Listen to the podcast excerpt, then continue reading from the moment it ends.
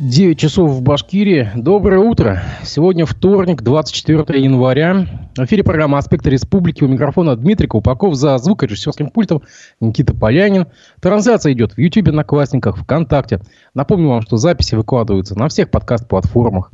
Пишите комментарии в чате, ставьте лайки, делитесь ссылками трансляции. Также вы можете финансово помочь нашему проекту. В описании к этой трансляции вы найдете ссылку на сервис Boosty. А теперь к обзору прессы. У нас за последние двое-трое суток очень было много новостей о похоронах военнослужащих из зоны СВО. Ну, давайте несколько публикаций на эту тему. А, коммерсант.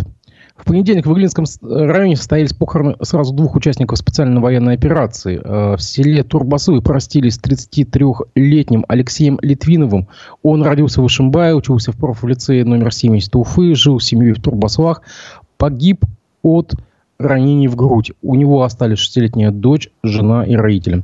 В селе Иглину похоронили 43-летнего Антона Пешкова. Он проходил срочную службу в 90-е. В 2007-2008 годах он участвовал в боевых действиях в ходе Абхазско-Грузинского вооруженного конфликта. Пешков отправился на СВО по контракту осенью 22 года. Погиб, подорвавшись на мине. У него остались мать и младший брат. Э, еще одна публикация на эту тему. Также в понедельник в селе Раевске Ильшевского района, сообщает РБК, э, простились с погибшим в зоне проведения спецоперации 37-летним старшиной Алмазом Сафином, посмертно награжденным золотой звездой Героя Российской Федерации. В церемонии прощания принял участие глава Башкирии Рали Хабиров. Похоронили военнослужащего на братском кладбище в селе Шафраново, уточняет РБК. Указом главы республики военного наградили орденом генерала Шеймуратова за проявленное мужество и героизм. А, господин Хабиров передал награду матери военнослужащего. Далее его прямая речь. Сегодня тысячи парней из Башкортостана выполняют свой воинский долг и защищают нашу страну. Они проявляют мужество и героизм. Идут ожесточенные сражения и, к сожалению, есть потери. Всегда очень тяжело хранить лучших сынов Башкортостана. Таким был и останется Алмаз Сафин. Мы обязательно будем помнить о славном воине и его подвиги, сказал Хабиров. А, Сафин уроженец села Раевский Ильшевского района, а, профессиональный военнослужащий, контрактник, воевал в Сирии, служил в Новосибирской области, а, в СВО участвовал с 30 сентября 2022 года. 14, 14 января парашютно-десантный взвод под командой Сафина в составе батальона держал оборону на Красно-Лиманском направлении на предполагаемом ударе, участке удара противника. Старшина оперативно организовал инженерное и фортификационное оборудование позиций. Первым заметил выдвижение резервов противника, дал команду подчиненным открыть огонь. Сафин был тяжело ранен в ходе артиллерийского налета, уточняет РБК. Также еще одна новость на эту тему, уже в аргументах и факты. Э, вчерашний выпуск. Э, ВСВО погиб уроженец Уфы Игорь Овсюк, сообщает э, АИФ со ссылкой на региональное отделение общественной организации Союз добровольцев Донбасса. Мужчина был призван в рамках частичной мобилизации в сентябре прошлого года, как сообщается, боец с позывным «Башкир» впервые отправился на Донбасс добровольцем в 2014 году, став участником первой славянской бригады, даже есть такие, служил командиром разведроты 428-го полка, был единственным сыном у матери. Ну, как видите, буквально все, и мобилизованные, контрактники, а, даже я видел там вагнеровцы уже есть, э, как бы хоронят ну, буквально последние двое-трое суток а, новости о, о погребении, о террорных церемониях идут пачками. Я как бы даже не знаю, с чем это связано. Также немножко на эту тему. Башинформ сообщает, что Ради Хабиров подписал указ о выделении добровольцам из батальонов Башкирии 200 тысяч рублей. Если добровольец из Башкирии отслужил 180 дней, республика выделяет ему 200 тысяч. Указ о дополнительных мерах подписал уже э, господин Хабиров. Он касается тех, кто проходит э, службу в батальонах Шимуратова, Доставалова и Салат Юлаева. А, далее прямая речь Хабирова. Когда подписали первый контракт, была единовременная выплата в 200 тысяч рублей. Мы изучили вопросы, приняли справедливое решение. Оно всех уравнив, уравнивает. Если наш доброволец служил 180 дней на передовой в режиме специальной военной операции, республика выделяет ему 200 тысяч. Отслужил еще 180 дней, республика выделяет еще 200 тысяч. Указ я подписал. Довольно большое количество ребят получат эти выплаты, сказал Хабиров. Его слова агентства Башинформ. Кстати, вот на эту тему. Дорогие друзья, что вы думаете? Я вот хочу, чтобы вы немножко свои комментарии написали по этому поводу, по поводу и выплат, и а, социального обслуживания родственников мобилизованных. Давайте немножко быть поактивнее. Я хочу посмотреть ваше, ваше мнение в, в чате трансляции. Пожалуйста, пишите его. Далее, ну, уже как бы с темой СВО мы закончили.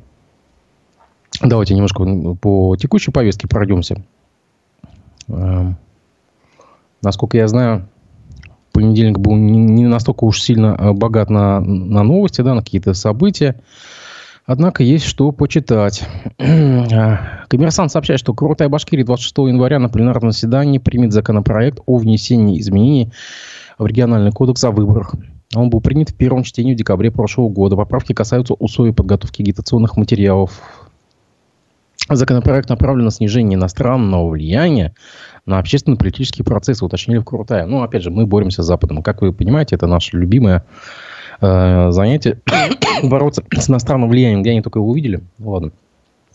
После его принятия высказывания лиц, включенных в список иноагентов, могут быть использованы в агитационных материалах только с пометкой об этом. При этом предупреждение о принадлежности спикера к иноагентам должно занимать минимум 15% печатной площади, либо различимо на слух в радиосообщения.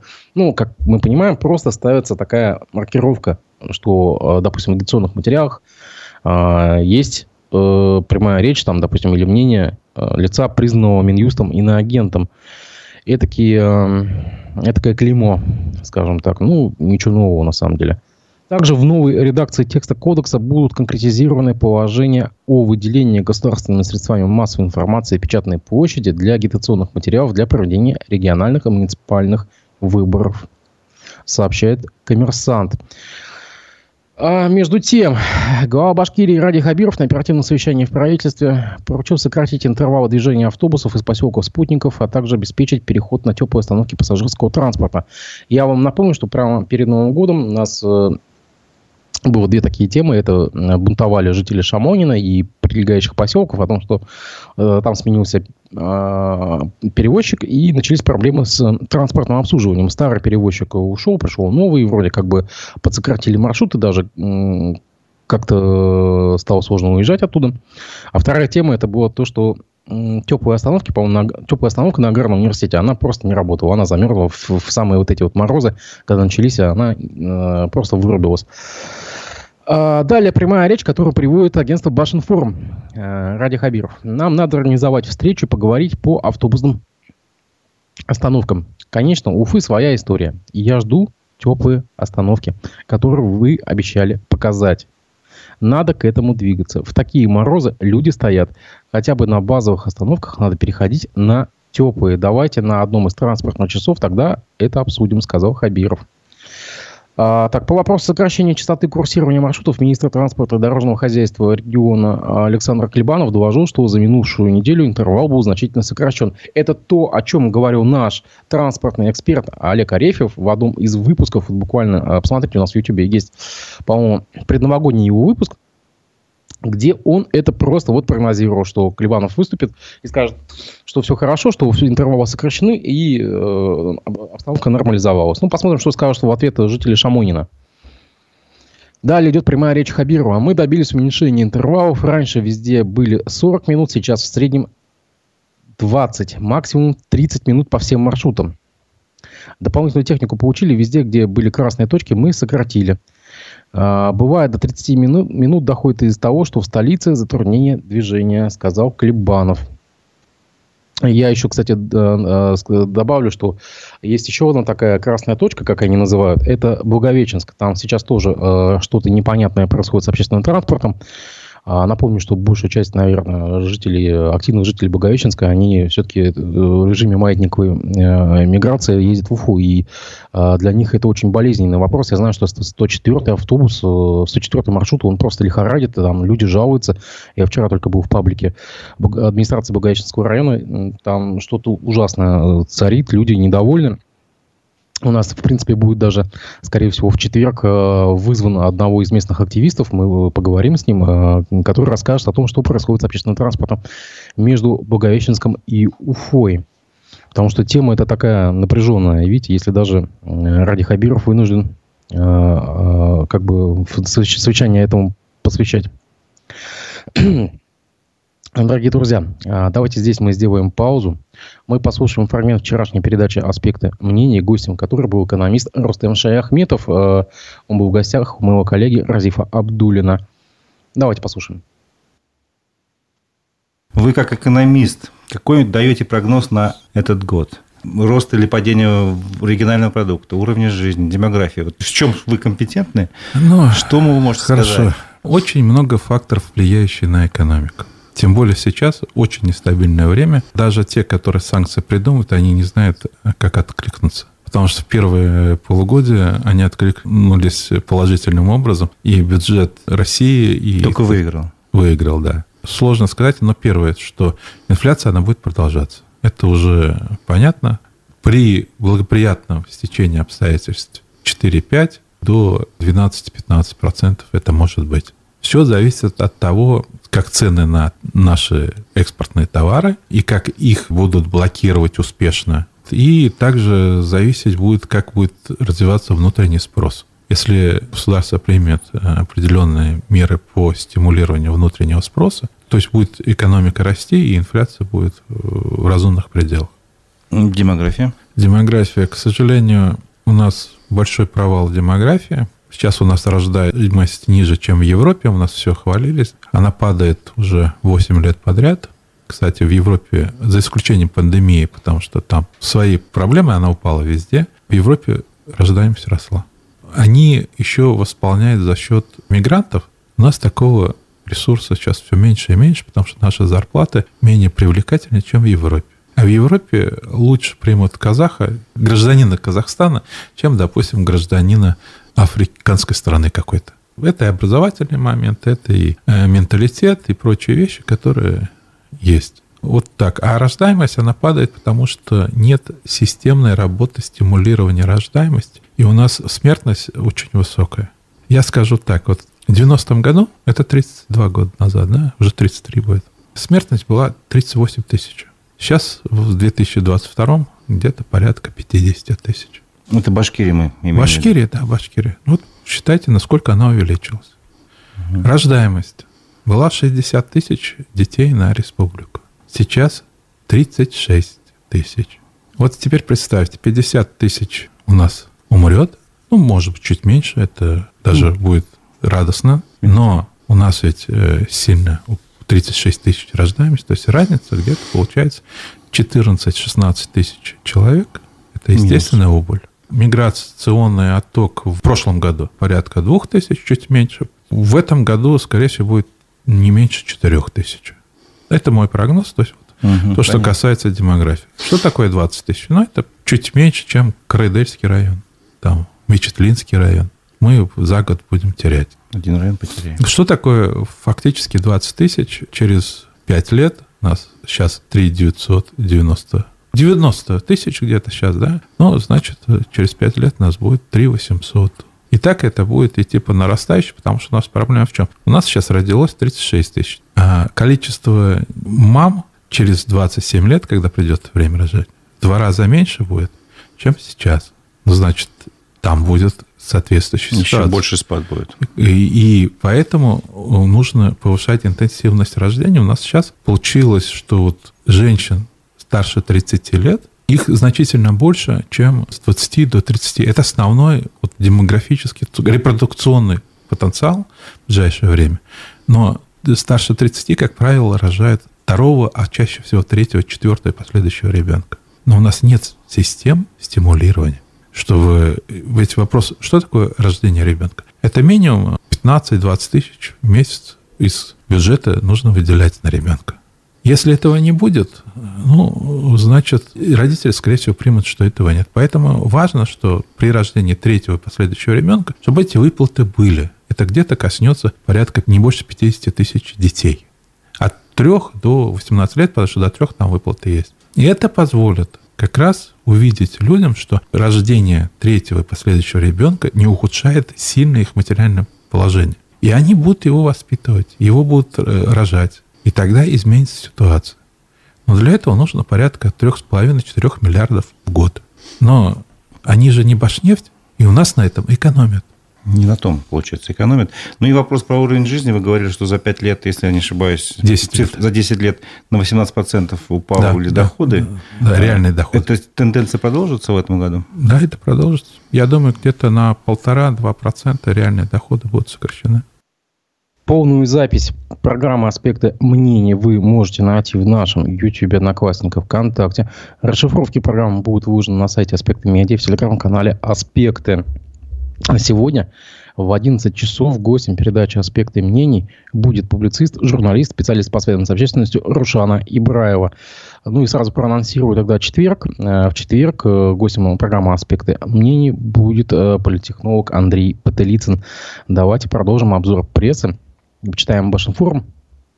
Э, Башинформ сообщает, что консолидированный бюджет Уфимского университета науки и технологий на 2023 год составил 7,5 миллиардов рублей. Об этом сообщил исполняющий обязанности ректора вуза Вадим Захаров. Э, УНИТ, как это сокращенно, аббревиатура вуза, образован 1 ноября 2022 года путем слияния УГАТУ и БашГУ. Сейчас является одним из крупнейших университетов России, где обучается 42 тысячи студентов. А, По словам его ректора, к 30 году ВУЗ планирует обучать 50 тысяч студентов, из них 20% будут иностранцы, и выполнять объем научно-исследовательских работ на 3 миллиарда рублей в год. А, В текущем году на развитие можно будет направить до 1 миллиарда рублей. Такая сумма обсуждается на этапе объединения двух вузов, напомнил Захаров. Также ВУЗ получит поддержку республиканского бюджета в размере 200 миллионов рублей. В том числе эти средства будут направлены на материальную поддержку сотрудников. А молодые ученые, в особенности э, улучшающие свои жилищные условия, попросили меня передать слова благодарности, сказал руководитель вуза Радио Хабиру. Далее идет прямая речь. Сейчас у вуза очень непростой период, и вам нужно будет проявлять много мудрости, деликатности, чтобы никого не обидеть, чтобы объединенные университеты смогли сохранить свою историю и особенности создали совершенно новый вуз с большими амбициями, сказал глава региона. Это был Башинформ, напомню.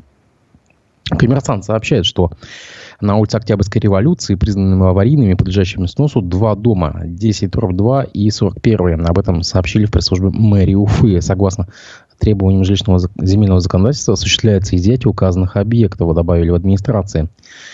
А, Коммерсант напоминает, что о том, что на Октябрьской э, революции, которую власти хотят сделать полупешеходной, не будет снесен ни один дом. В феврале 2021 года обещал тогдашний главный архитектор Уфы Олег Байден. Ну, как бы, да, действительно было такое. Власти обещали, что дома деревянные не будут тронуты, и действительно, как бы, этот квартал сохранится в таком вот э, виде. Проект, ну, это прямая речь уже Байдена того времени, проект находится под кураторством главы региона и главы города. Мы не беспокоимся за будущее этих домов. Ни один из домов больше не исчезнет, сказал тогда Байден. А, Отметив, что, возможно, все 102 исторических дома по улице будут внесены в реестр объекта культурного наследия. Однако, как мы видим с вами, по истечению двух лет дома, скорее всего, некоторые будут снесены, а некоторые даже уже не дожили до этого времени, потому что они то ли были поджены, то ли сами загорелись, то ли что. Некоторые просто разваливаются, некоторые вандалятся э, бомжами. Так что э, судьба этого квартала, она такая грустная на самом деле. Еще немножко на, на эту тему. В Уфе возбудили дело об халатности при расселении аварийной двухэтажки. Сообщает уже РБК э, со ссылкой на региональную прокуратуру. Результаты технического обследования показали, что износ строительной конструкции дома номер 24 по улице Лермонтова, я напомню, что это квартал, который осваивает КПД э, в районе остановки э, Суворова, да, между остановкой Суворова и Дом пионеров. Там есть такой квартал, где э, активно строит компания, и, и осталось еще несколько таких домов. Так вот, результат обследования показал, что износ дома, э, инженерных сетей дома составил 80%. По закону городские власти должны расселить жильцов из непригодной для проживания постройки. Однако орган местного самоуправления данные требования не исполнил, что создает угрозу жизни и здоровью жильцов вышеназванного дома. Кстати, очень удивительно, что де- действительно, что прокуратура встала на сторону м, жителей, даже, ну, как бы, ре- редкость, потому что таких, на самом деле, двухэтажных бараков по всей Черняковке, ну, просто тьма тьмущая. Так, давайте еще коммерсант возьмем тоже на эту тему. Кировский районный суд оставил без рассмотрения иск э, строительного управления номер 10 КПСК 6 Башкультнаследию. Как пояснили э, коммерсанту суде, решение было принято из-за повторной неявки представителя истца. Иск застройщика был зарегистрирован судом в октябре 2022 года, напоминает коммерсант. Компания просила обязать ответчика исключить из реестра объекта, объектов культурного наследия 15 объектов на улице Калинина, Кольцевая, Репина, в Уфе, в той же Черниговке. Ну вот, собственно говоря, то, о чем я и говорил немножко, немножко выше, вот, вот эти двухэтажные бараки, которые э, в данном случае почему-то оказались включены в реестр объектов культурного наследия и просто э, застройщику мешают э, осваивать площадку, по всей видимости, я так понимаю. Э, за финалем наш выпуск сегодня публикации в э, «Комсомольской правде». Все уже, наверное, заметили за последнюю неделю, что в городе появились совы, причем много сов. И «Комсомольская правда», они молодцы в этом отношении, они не, поленились, не поленились, взяли комментарий руководителя революционного центра для хищных птиц Клары Васильевой. Это публикация, напомню, в «Комсомольской правде». Э, Павел Крайнов, мой любимый автор, люблю читать его публикации, очень интересная, рекомендую. Так вот, почему прилетели совы, собственно говоря? Объясняет э, руководитель центра Клара Васильева. По ее словам, само по себе присутствие сов в городе – это норма. Далее прямая речь. Это связано с цикличностью природы. Длиннохвостые неясыти, как известно, птицы не перелетные и на зиму остаются здесь, но они мигрируют между регионами, следуя за стадами мышей, которыми питаются. Из-за погоды, снегопадов, последующих морозов мыши мигрировали в города, а совы за ним. Стоит отметить, что различные аварии попадают в основном молодняк, они непривычные еще к городам. Так вот, если вы видите на, а, сидящую на ветке э, сову э, и на нее нападает ворона, не нужно звонить в службу спасения. Вор, вороны терри, территориальные птицы, они защищают свои угодья. В природе совы и вороны естественные враги. Здоровая взрослая сова может сама себя защитить. Но, однако, есть случаи, когда действительно надо вмешаться. И вот он объясняет тут, например, если сова лежит на дороге, не реагирует на окружающих или дает просто себя погладить, это значит, что-то с ней не так. В неприятности попадает в основном молодняк этого года. Их нужно подобрать, надев предварительные перчатки и взяв какое-нибудь одеяло, чтобы когтями не впилась птица, и отвезти к нам в реабилитационный центр сказала Васильева. Ну да, у нас уже есть несколько случаев. Здесь, здесь в Норсе на проходном ПО буквально на днях обнаружили сову, которая, видимо, во что-то врезалась, упала и замерзла насмерть. К сожалению, есть такие случаи. А, вот кто тоже сообщал, что, по-моему, одна из сов провалилась в домовой, э, в дымоход э, многоквартирного дома, ее оттуда вытаскивали спасатели. А, птичка чуть-чуть не погибла. Есть такие случаи, действительно. Так, друзья, Давайте мы уже э, заканчивать. Немножко о погоде. 24 января Башгидромедцентр прогнозирует местами небольшой снег, ветер западный умеренный, температура воздуха ночью 12-17, при прояснении 20-25, днем 7-12. 25 января синоптики обещают местами небольшой снег, ветер юго-западный, западный умеренный, температура воздуха ночью 11-16, при прояснениях 20-25, днем 5 10. И я напомню, что сегодня в 11 часов гостем передачи «Аспекты мнений» будет публицист, журналист, специалист по связям с общественностью Рушана Ибраева. Жду ваших вопросов и комментариев. Увидимся уже скоро. Я не прощаюсь.